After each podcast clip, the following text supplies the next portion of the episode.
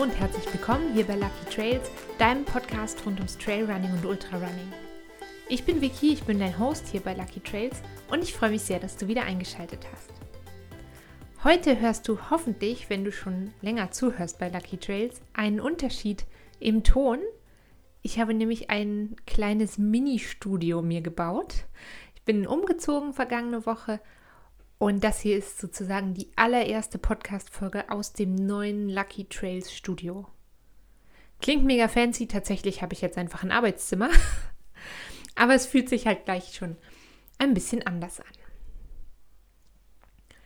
Heute reden wir über ein Thema, das sehr viele von euch vielleicht gar nicht so bewusst wahrnehmen oder über das sie vielleicht gar nicht so intensiv nachdenken das aber beim Laufen super, super wichtig ist. Und ich glaube, warum das so ist, erklärt sich von selbst. Wir reden heute übers Atmen. Wir reden zum einen darüber, weil es eben echt eine wichtige Sache ist und weil es da so ein paar Mythen gibt, mit denen ich aufräumen wollte. Und wir reden natürlich auch darüber, weil es natürlich durch Covid-19 so ein bisschen mehr in den Fokus gerückt ist, zumindest bei mir persönlich. Ja, also es ist ja eine Lungenkrankheit, die da grassiert und ich mache mir natürlich als Ausdauersportlerin schon Gedanken, was könnte so eine Lungenkrankheit mit mir machen? Und also ich meine, so eine Krankheit ist für jeden scheiße, sagen wir, wie es ist. Aber ich glaube eben, dass Ausdauersportler ähm, sich vielleicht nochmal anders Gedanken darüber machen, weil es eben für uns extrem folgenschwer sein könnte. Wir wissen natürlich nicht so ganz genau, wie es mit Langzeitschäden an der Lunge durch Covid aussieht. Aber ich persönlich denke halt eben trotzdem manchmal darüber nach. Ähm, was eben passiert, was man weiß, ist ja bei einer Infektion der Lunge mit diesen Coronaviren, führt das zu einer Entzündung der Lungenbläschen und dann auch ähm, zu einer Entzündung von dem Bindegewebe, das rundherum um die Lungenbläschen liegt. Und das führt dann eben dazu, dass man ähm, den Sauerstoffaustausch nicht mehr so, quasi der Körper den Sauerstoffaustausch nicht mehr so durchführen kann, wie er das gewöhnt ist sozusagen. Und ähm, das könnte eventuell eben langfristig auch dazu führen, dass das Lungengewebe, also dieses Bindegewebe, Bindegewebe rund um die Lungenbläschen, dass das vernarbt. Ich habe dazu ein ganz interessantes Video gefunden, wo das sehr anschaulich erklärt ist und das verlinke ich dir natürlich unten in der Infobox. Zum Hintergrund des Videos ist ähm, vom Schweizerischen Rundfunk, also das ist tatsächlich eine vertrauenswürdige Quelle. Da muss man ja leider auch extrem drauf aufpassen in letzter Zeit. So, jetzt zurück zum Thema. Also das war ja auch schon Teil des Themas, aber zurück zum Thema-Thema. Atmen, das klingt erstmal gar nicht so schwer und kompliziert. Also einatmen, ausatmen, fertig. Tatsächlich steckt natürlich hinterm Atmen eine ganze Menge mehr, die aber unser Körper netterweise für uns erledigt. Also wir müssen quasi nur daran denken, oh ja, und nicht mal das eigentlich, einzuatmen und auszuatmen. Und was da jetzt genau passiert, habe ich gedacht, gucken wir uns als erstes mal an. Bevor wir uns das aber genauer angucken, was da eigentlich passiert in deinem Körper beim Atmen, ähm, ein paar Atemfacts. Der durchschnittliche Erwachsene atmet ungefähr 20.000 Mal am Tag. Also es ist eine Tätigkeit quasi, die unser Körper ausführt, 20.000 Mal am Tag, über die wir gar nicht nachdenken. Und mit jedem Atemzug kann jeder Mensch mehrere Liter Luft aufnehmen. Und dadurch eine unterschiedliche Menge an Sauerstoff. Unterschiedlich deshalb, weil also zum Beispiel ein durchschnittlich gesunder Erwachsener, der hat ein Lungenvolumen von zwei bis drei, vielleicht vier Litern. Austrainierte Leistungssportler können aber ein Lungenvolumen von bis zu acht Litern haben. Und Apnoe-Taucher, also die Taucher, die quasi ohne Unterstützung tauchen gehen, also ohne, ohne Sauerstoffgerät und so weiter, die können in Ausnahmefällen einen Spitzenwert erreichen von bis zu 10 Litern Lungenvolumen. Und ähm, das finde ich ganz schön crazy, wenn man sich das halt überlegt, dass das, also auch jetzt schon, ich bin jetzt keine austrainierte Leistungssportlerin, aber ich bin jetzt, glaube ich, auch nicht so im normalen Durchschnitt mehr durch den Sport, den wir machen. Ähm, aber wenn ich mir jetzt vorstelle, okay, mein Lungenvolumen ist vielleicht 4 Liter, 4 oder 5 Liter und so weit kann sich meine Lunge quasi ausdehnen, das finde ich irgendwie, das finde ich ein crazy Gefühl. Ähm, was genau passiert da? Also wir atmen Luft ein und dann bewegt sich das Zwerchfell. Zwerchfell hast du bestimmt schon mal gehört, das ist ein ähm, Muskel, der liegt unter der Lunge im Bauchraum und das Zwerchfell bewegt sich nach unten weg und dadurch vergrößert sich quasi der Platz in deinem Brustkorb und die Lunge kann sich ausdehnen und mit Luft füllen. In der Luft, die du natürlich einatmest, ist natürlich Sauerstoff drin und ähm, das atmen wir im Übrigen natürlich durch Nase oder Mund ein. Kommen wir gleich nochmal dazu. Die, ähm, die Atemluft kommt dann in die Lunge und wird dann da in den Bronchien in die Lungenbläschen, das ist das, was du im Video siehst, verteilt. Und von dort geht es dann weiter in die Blutgefäße. Und da wird jetzt der Sauerstoff vom Blut aufgenommen. Im Blutkreislauf, also über den Blutkreislauf, kommt er dann in die Zellen hinein. Und die ähm, Blutgefäße, die schicken dann die quasi verbrauchte, sauerstoffentleerte Luft sozusagen, schicken sie wieder ähm, über das Ausatmen aus dem Körper raus. Der, sag ich mal, der Idealfall des normalen Atmens in Anführungsstrichen ist die Nasenatmung. Und dabei kommt die Luft, dabei wird die Luft halt so vorgewärmt, quasi durch, durch deine Nase vorgewärmt. Das ist auch nochmal was, ähm, das ist ein bisschen lustig. Das ist eigentlich, ähm, haben wir das in der Hundefolge schon mal angesprochen mit der Lisa. Wenn die dich interessieren, ich verlinke die nochmal unten. Da haben wir eben darüber gesprochen, dass quasi ein Hund mit einer längeren Schnauze besser atmen kann beim Laufen und es sich besser abkühlen kann. Also der Hund kühlt sich darüber ab und wir Menschen, wir wärmen die Luft aber vor, indem das durch unsere Nase hochkommt, die Atemluft. Die wird aber nicht nur vorgewärmt, die wird auch quasi gereinigt und angefeuchtet. Und das passiert bei der Mundatmung nicht. Die meisten Menschen im Normalfall, wenn du jetzt nicht gerade Sport machst, atmen eben durch die Nase ein und ähm, nur durch den Mund wird geatmet, wenn man durch die Nase nicht genug Sauerstoff bekommt. Also das kennst du, wenn du zum Beispiel Schnupfen hast. Ähm, beim Sport ist es natürlich so, der wird tendenziell ist Sport einfacher, wenn man richtig dabei atmet. Das liegt daran, unser Körper verbraucht natürlich bei Anstrengung viel mehr Sauerstoff und dann ist es wichtig, dass du den quasi deinen Körper dabei unterstützt, dass er wirklich auch von dir ja mehr oder weniger bewusst mehr Sauerstoff erhält. Und deswegen würde ich schon sagen, dass richtig in Anführungsstrichen zu atmen eine sehr wichtige Voraussetzung ist dafür, dass du entspannt und besonders auch über längere Strecken entspannt laufen kannst. Heute wurde ich zum Beispiel auch gefragt, wie lange kann ich entspannt laufen? Und das hängt eben tatsächlich extrem davon ab, wie ich atme und wie schnell ich unterwegs bin. Und natürlich auch sowas wie bergauf brauchst du mehr Kraft, mehr Energie und auch mehr Sauerstoff als vielleicht bergab.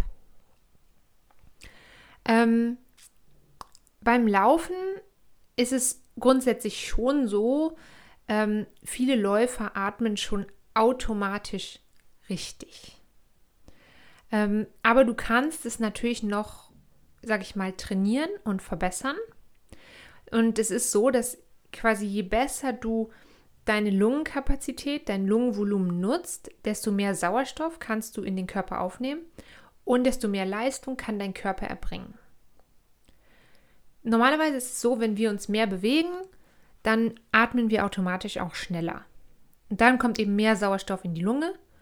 Und deswegen atmen wir generell beim Sport eher intuitiv richtig, weil wir uns meistens eben nicht darauf konzentrieren, wie wir atmen, sondern quasi unseren Körper das machen lassen, von dem unser Körper schon weiß, dass das das Richtige ist.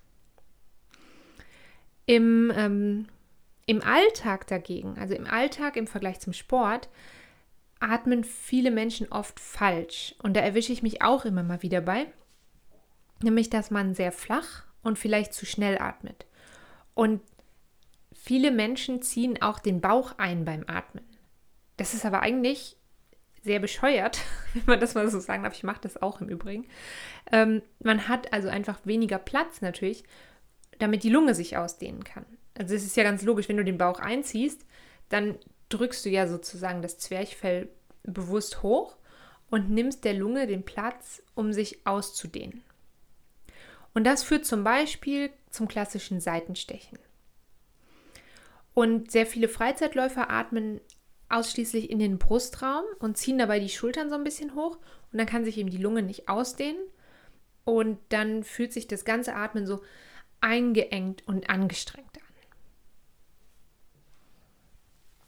Wenn du zum Beispiel, das fand ich total spannend, wenn du dazu tendierst, sage ich mal, zu flach oder zu unregelmäßig zu atmen oder dich so verkrampft immer auf die Atmung zu konzentrieren beim Laufen, da hat der ähm, Viktor Rötlin, das ist ein Schweizer Langstreckenläufer, ähm, den Tipp gegeben in einem Interview, dass man einen kleinen Stein zum Beispiel in die Hand nehmen soll, während man läuft.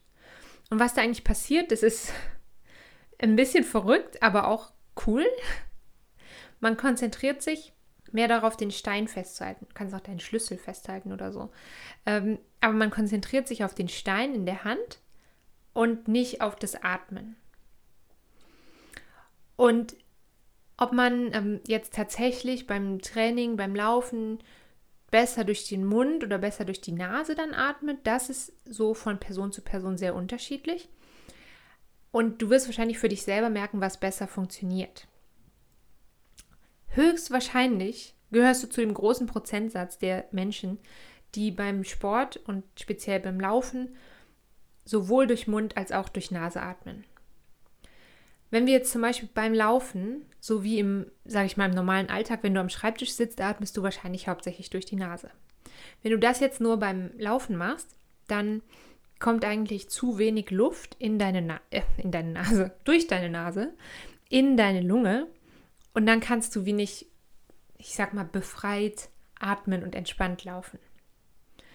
Und deswegen atmen da eben die meisten Leute tatsächlich durch Mund und Nase.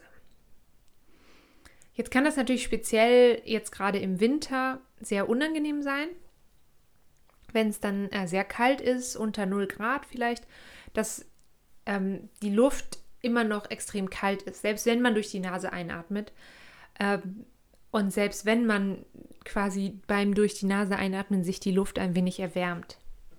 Weil man aber eben auch viel durch den Mund einatmet, kommt die Luft sozusagen unerwärmt und ungefiltert in deine Lunge hinein. Und da einfach nochmal als Tipp, das habe ich auch in der Folge Laufen im Winter schon mal gesagt, zieh dir ruhig einen Buff oder den Kragen von deinem Pullover oder so über Mund und oder Nase. Also wenn du es über die Nase ziehst, dann musst du es auch über den Mund ziehen.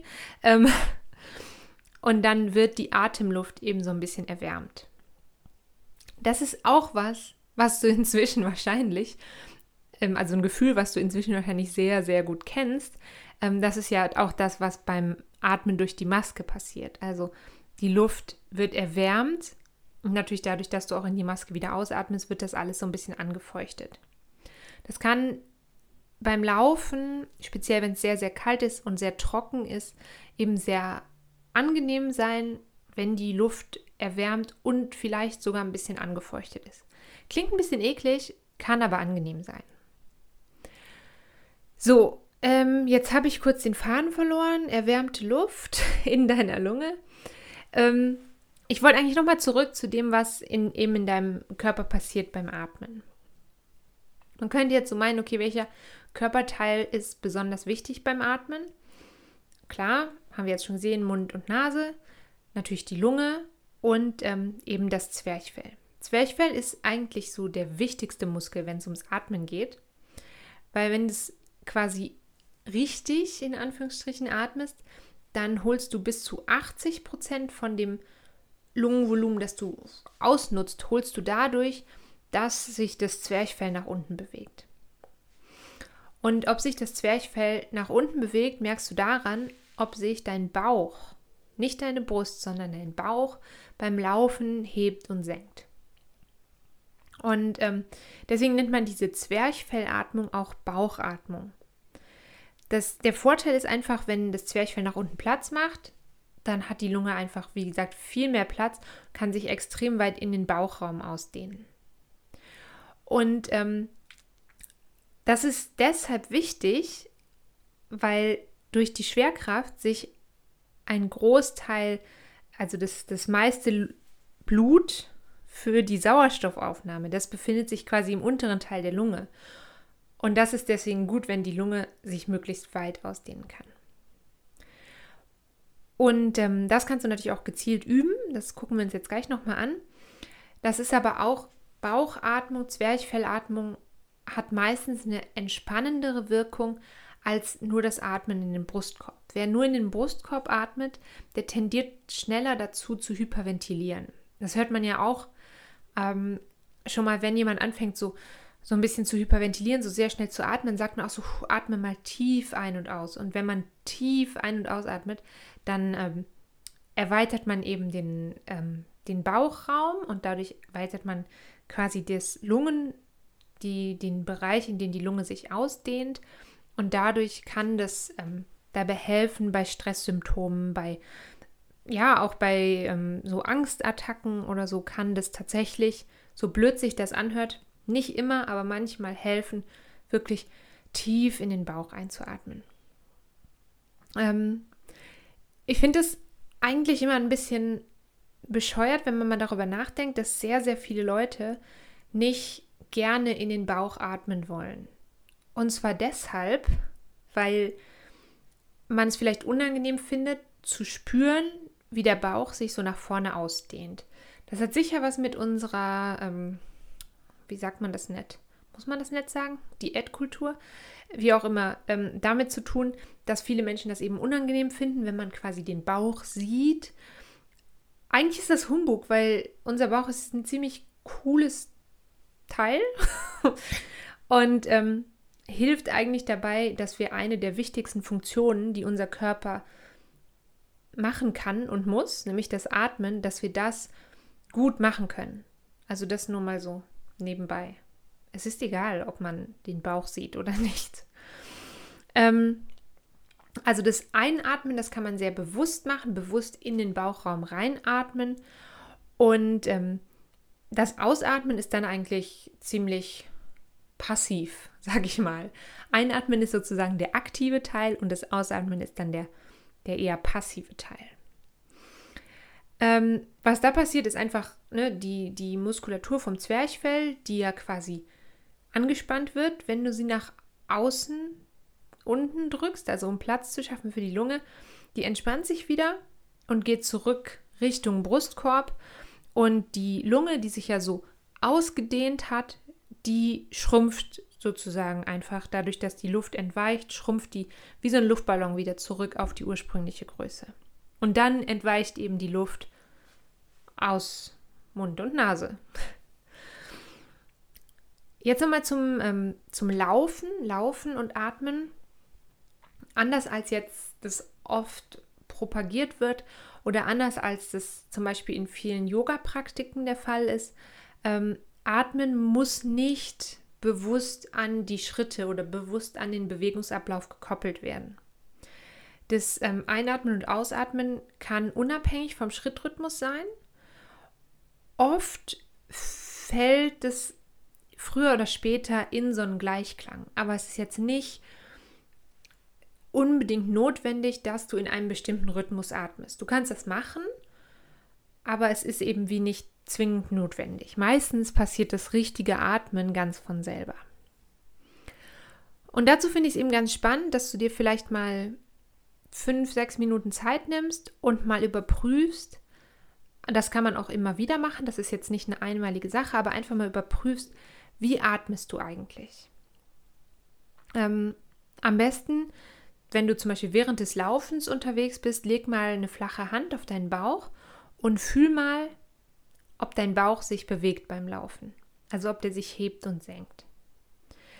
Du kannst im Gegensatz dazu auch quasi sozusagen die linke Hand auf den Bauch legen und die rechte Hand mal auf die Brust und dann mal ein- und ausatmen und dann mal gucken, wo hebt und senkt sich was.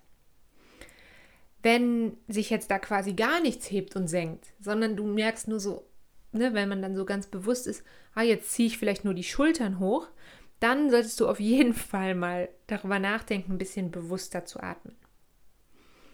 Ähm, eigentlich ist am effizientesten sozusagen und am allermeisten Luft bringt es dir eigentlich, wenn du quasi die Bauch- und Brustatmung kombinierst. Das nennt man Vollatmung. Und da würde sich jetzt, da entsteht so eine Art Rhythmus. Also als erstes würde sich die Bauchdecke heben, dann erweitert sich die Luft, also dann erweitert sich das Lungenvolumen, die ähm, unteren Rippen und der Rücken und dann heben sich erst ähm, Brustkorb und eventuell die Schultern. Und dann wird quasi der ganze Atemraum genutzt. Und das nennt man eben Vollatmung, wenn du wirklich quasi alles voller Luft sozusagen pumpst. Und dann anschließend sofort wieder ausatmen und zwar in so einem ganz langen, tiefen Atemzug. Und ähm, dann steigt das Ganze wie in so einer Wellenbewegung, geht dann die Luft so aus deinem Körper.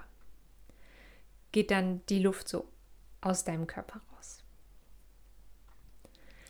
Atmen ist also ein automatischer Prozess sozusagen in deinem Körper, aber es lohnt sich eben trotzdem, dem Ganzen ab und zu ein bisschen mehr Aufmerksamkeit zu schenken. Und es lohnt sich sicher auch, sich zu Hause mal bewusst hinzulegen und mal ein- und ausatmen im Ruhezustand. Ja, üben klingt blöd, aber sich bewusst zu machen.